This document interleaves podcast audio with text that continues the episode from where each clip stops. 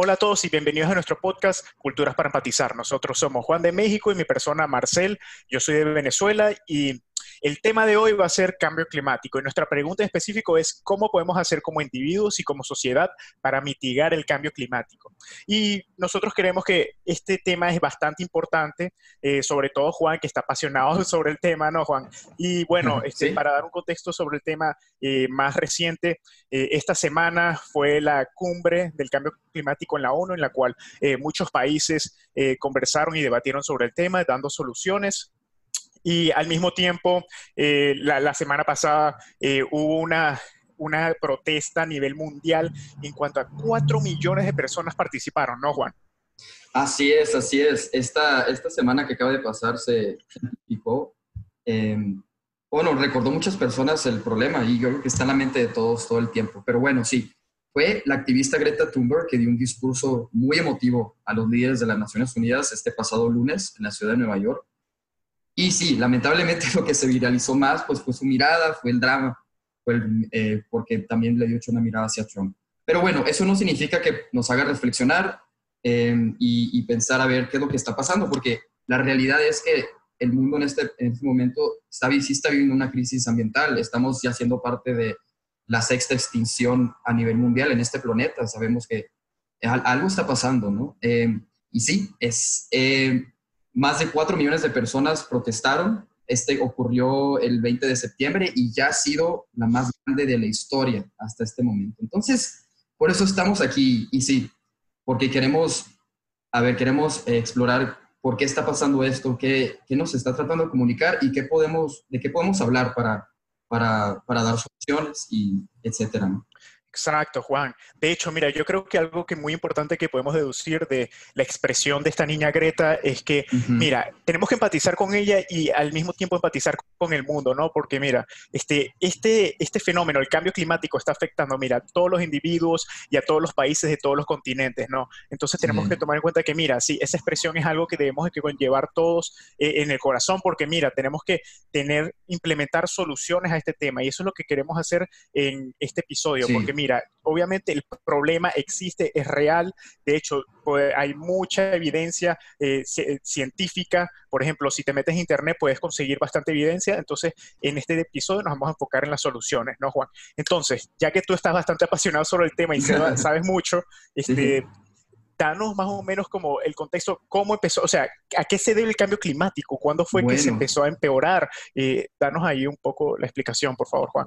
Claro que sí, mira, eh, mira, si nos ponemos a analizar la historia del impacto del ser humano, todo realmente se amplifica después de la eh, eh, revolución industrial, donde la explotas, empezamos a explotar más nuestros recursos de una manera más acelerada, quemar combustibles fósiles, donde uno quema gas natural, plantas y animales muertos, ¿no? Y entonces, desde esta revolución industrial fue que se ha acelerado el efecto invernadero, el dióxido de carbono, y, eso se, o sea, se relaciona a cómo nosotros como seres humanos pues hemos querido avanzar eh, trayendo tecnología, ¿no?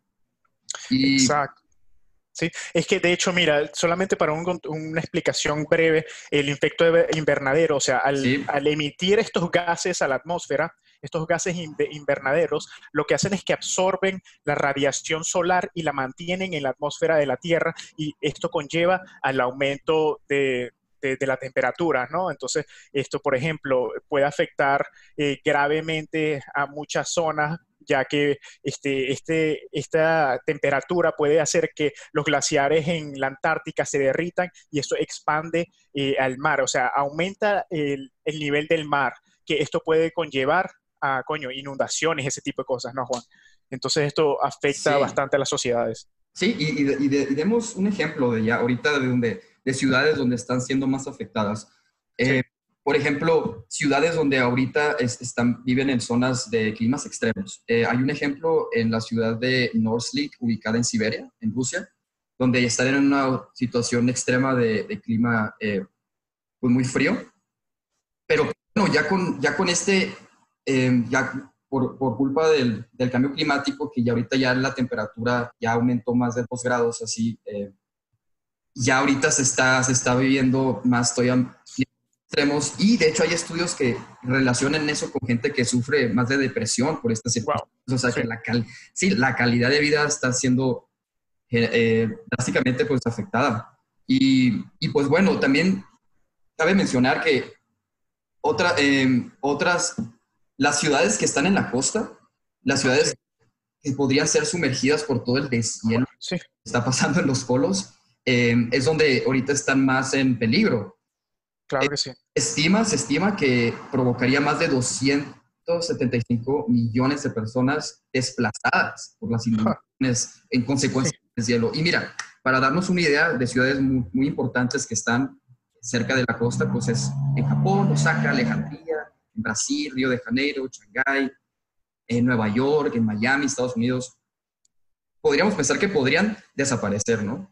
Y entonces, diga, eh, de hecho también, ¿no? Eh, investigamos, Marcel, que de hecho lo dijo el primer ministro de Barbados también, donde, digo, si no se hace acción inmediata con, con el cambio climático, eh, pues vamos a esperar una inmigración, una, una tremendo aumento de inmigración, de refugiados por todo el mundo. Sí, entonces el problema también conllevaría que, mira, hay muchos países vecinos que a lo mejor no tienen recursos como para eh, sustentar a estas personas que están llegando, ¿no? Entonces, eso sería una crisis de refugiados que, tenemos que tomar en cuenta y tenemos que evitar que estas eh, sociedades sean afectadas por este cambio climático, ¿no? Entonces, al mismo tiempo, diría que, por ejemplo, hay muchas, muchas sociedades vulnerables, sobre todo en los trópicos, islas como Barbados, que acabas de mencionar, que podrían sufrir de grandes sequías y al haber sequías también, eh, esto está relacionado a enfermedades, por ejemplo, gastrointestinales, ¿no? Que eh, son enfermedades graves y que la gente pasa por mucho sufrimiento eh, cuando tienen este tipo de enfermedades. Entonces, Juan, también tenemos que tomar en cuenta los lugares con climas extremos, ¿no? O sea, mira, hay, por ejemplo, eh, con el cambio climático, esto también conlleva a más huracanes, más tormentas, ese tipo de cosas, entonces también las economías serían muy afectadas por ello. Entonces, para ya que nosotros nos queremos enfocar en las soluciones eh, para el cambio climático, tomemos en cuenta, por ejemplo, lo que podría ser un individuo, ah, o sea, cada quien, aquellos que nos están escuchando, qué pueden hacer ellos para ayudar para mitigar el cambio climático, ¿no, Juan? Entonces, nosotros, tú y yo habíamos discutido varias opciones, entonces eh, empecemos a hablar de ellas, ¿no? Una es muy simple, date un baño eh, con, eh, redúcele la temperatura al baño que te des y también eh, hazlo más corto, ¿no, Juan? Otras podrían ser, explícame ahí, sí, ¿qué, otras piensas? Sí. o sea, por ejemplo, y de hecho, el cambio se va a generar realmente, uno empieza con uno mismo y creo, yo quiero estresar esa importancia. Y, y sí, hablamos que uno lo que puede hacer como individuo es disminuir uno su huella de carbono. Y es tan simple como uno usar la bici, un un carro, caminar, usar, usar productos biodegradables y como tú dices, claro, sí. año corto, o sea, uno puede pensar cómo algo tan simple puede dar, generar tanto cambio. La verdad... Reciclar también. Reciclar, sí. Entonces, mira, de hecho, yo les diría que siguieran las tres R's, eh, que es reciclar, reusar y reducir. Entonces, uno día al día y, y, con lo que sea que está teniendo un impacto, o sea, algo que estás haciendo un gasto, un gasto de algo, es siempre tener en cuenta esas tres R's y así, así de hecho podría... Eh, Exacto. Sí. podrías mejorar. Sí. eso es muy importante y también algo que yo diría que es clave es intentar disminuir este, alimentos como eh, las carnes, ¿no? Porque las carnes vienen de una ah, industria que contamina bastante en cuanto al metano y el metano es un gas que se mantiene en la atmósfera hasta más tiempo que el CO2, ¿no? Entonces eso también hay que tomarlo en cuenta.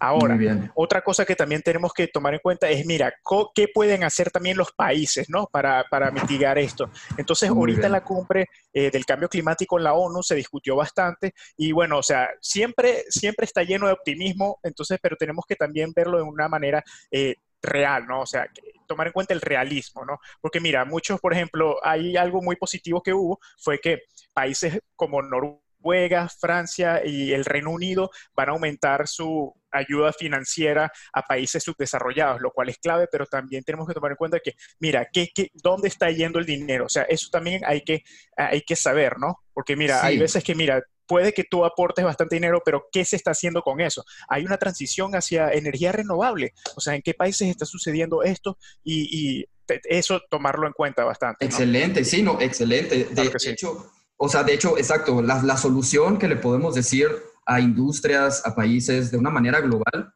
es esta.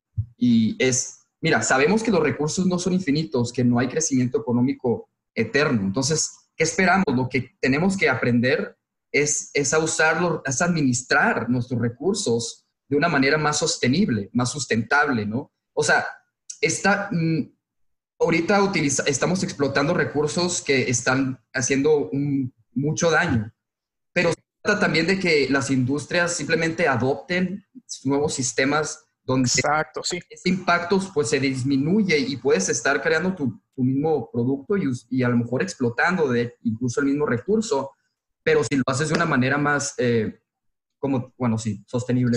Sí, o sea, Juan, sin duda, y mira, yo creo que no, hoy en día nosotros tenemos los recursos para hacer, lograr esa meta, ¿no? Por ejemplo, eh, en la industria de transportes vemos que hay muchos más carros eléctricos, que eso ya se está conllevando. Ahora, también tenemos que tomar en cuenta, mira, nosotros tomamos un avión, ¿no? Pero en los últimos 80 años siempre ha sido así. Siempre hemos ido, ah, bueno, ya pasa seguridad, te montas en el avión y eso está en base, usa gasolina, ¿no? Pero entonces teníamos que tomar en cuenta que ya en la industria aeroespacial se está innovando bastante. Entonces ya están empezando a construir aviones que utilizan electricidad, basados en electricidad. Y eso es algo, una, algo clave y muy importante que también puede ayudar a la sociedad y a mitigar el cambio climático. Y, y no solo eso, ayudar, ¿no? Porque mira, si nosotros seguimos como vamos, vamos hacia la catástrofe, ¿ok? exactamente. E, de hecho, en el Acuerdo de París se, se, dijo que, mira, tenemos que limitar el cambio, o sea, el, aumento de las temperaturas a 2 grados en este siglo que viene. Y, pero si vamos como vamos, si seguimos así, no vamos a lograrlo. Entonces tenemos que disminuirlo por lo menos a 1.5 grados, ya que esto, eh, en vez de, contrastándolo, comparándolo a dos grados, este, evitaría aún más la, catástrofe. Por ejemplo, eh, el hecho, se, se, dice que si, fue, si es 1.5 grados centígrados, entonces eh, la probabilidad de que la, la, Antártica se derrita completamente es una en un siglo, en cuanto a si es 2 grados sería una una por año. O sea, imagínate eso, o sea, qué, diferencia, ¿no? Entre 1.5 y 2 grados. Así que hay que, hay que moverse, hay que, los países se tienen que mover, los países y también nosotros. Sí, de hecho, de, hecho, quiero dar este ejemplo de una ciudad donde ya se están tomando acciones eh, y, para decirles aquí que es posible. Por ejemplo, en, en Dubái, se llama Masdar City, es la ciudad ya 100% sostenible en todo el mundo, un proyecto que empezó sus planificaciones al principio de esta década, pero ya en el 2018 abrieron sus puertas y actualmente se registran un 60% de ocupación y, y 70% de ocupación en su área mixta, con, casi 15 mil metros cuadrados de espacio O sea, es un, es, un, es un lugar enorme ya y ya están viviendo personas y, y están viviendo con una buena calidad de vida. O sea, hay, hay flujo de bienes, hay flujo de, de valor, la economía funciona. O sea, eh, realmente se puede, ¿no? Y, de hecho, de hecho, Marcel, o sea, exacto, qué bueno que, que, dices ejemplos como el carros eléctricos y todo esto, pero realmente, ¿sabes qué es la raíz de todo este problema? Nuestro principal recurso, que es la combustión de fósiles y el petróleo. Entonces, tú sabes que tenemos todavía la, la mayor parte de nuestra electricidad quemando combustibles, a fósiles todavía. Entonces, sí, realmente ya no estamos explotando tan, tan fuerte este recurso, pero aún así, la fundación de esos eh, sigue muy, muy presente. Y mira, es porque la transición a todas estas soluciones va a tardar porque nuestras economías están fundadas y sostenidas, sí, lamentablemente, pues por de explotaciones y recursos industriales que dañan el planeta. Pero sí, sí, Juan, y estas son industrias que son bastante rentables y poderosas, entonces es difícil conllevar una transición. A, pesar de, también tenemos que tomar en cuenta que los gobiernos tienden a ser muy conservadores en ese aspecto también, y, lo entiendo. de hecho se benefician bastante de estos recursos. Entonces, esto es algo que va a tomar tiempo. Por ejemplo, ya se ve que de petróleo se está explotando más gas, ya que contamina menos. Entonces, es una transición que va paso a paso, pero yo creo que sí lo podemos lograr, Juan. Exactamente, ¿no? Exactamente. Por ejemplo, mira, otro ejemplo que podría tomar en cuenta sería Costa Rica, que también es ah, líder en cuanto a la energía renovable. O sea, de hecho, o sea, sobre más del 90% de sus recursos son renovables y ya quieren llegar a, eh, a 100% en los próximos eh, 30 años, ¿no? Entonces, esto es algo que, mira, tenemos que tomar en cuenta eh, esas, esas comunidades, esas sociedades, esos países que están moviéndose, verlos como un ejemplo y seguir hacia ello. Sí, no, eh, exactamente. o sea, de hecho, tan simple como prestar atención, prestar atención a de otros tipos de recursos y explorar. Mira, yo, yo les doy este ejemplo nomás rápidamente de, de la planta hemp o cáñamo.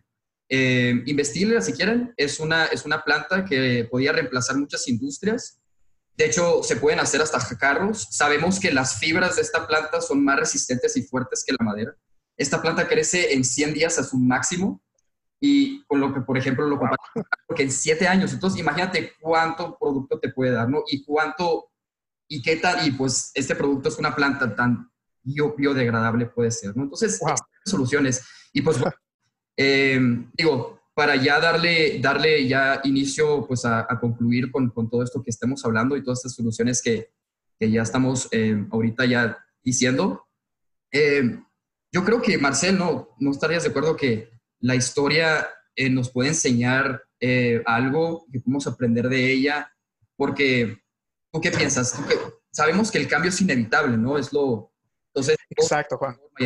¿Tú qué piensas? Yo creo que tenemos que aprender bastante del pasado, saber que, mira, nosotros estamos, vamos hacia una catástrofe. Yo sé que las economías se han basado en, explotar el ambiente, pero al mismo tiempo también ver hacia un futuro y saber que si seguimos como vamos, vamos a, llegar a un desastre, ¿no? Entonces tenemos que evitarlo a toda costa y empezar a planear y a innovar y a y el cambio está en nosotros mismos, en los individuos y también en la sociedad como tal. Así que empaticemos con los demás, con el planeta Tierra en el que vivimos y coexistimos y este, mejorarlo siempre. Estoy sumamente de acuerdo. Yo creo que tenemos que aprender de nuestros errores, de la historia. Tenemos que pensar en un mejor planeta a las nuevas generaciones. Claro que sí, Juan. Mira, nomás sabemos que las, nuestras culturas ancestrales, ellos entendían eso. ¿no? Eh, yo me puse a, reflexionar y es que ellos vivían acorde de la naturaleza, vivían acorde de ella. Y mira, si tú es la naturaleza, o sea, ves afuera, es armonía, es balance, es paz, tranquilidad. Y si vamos en contra de ella, uno no uno quiere esas cosas también. Entonces, claro que sí.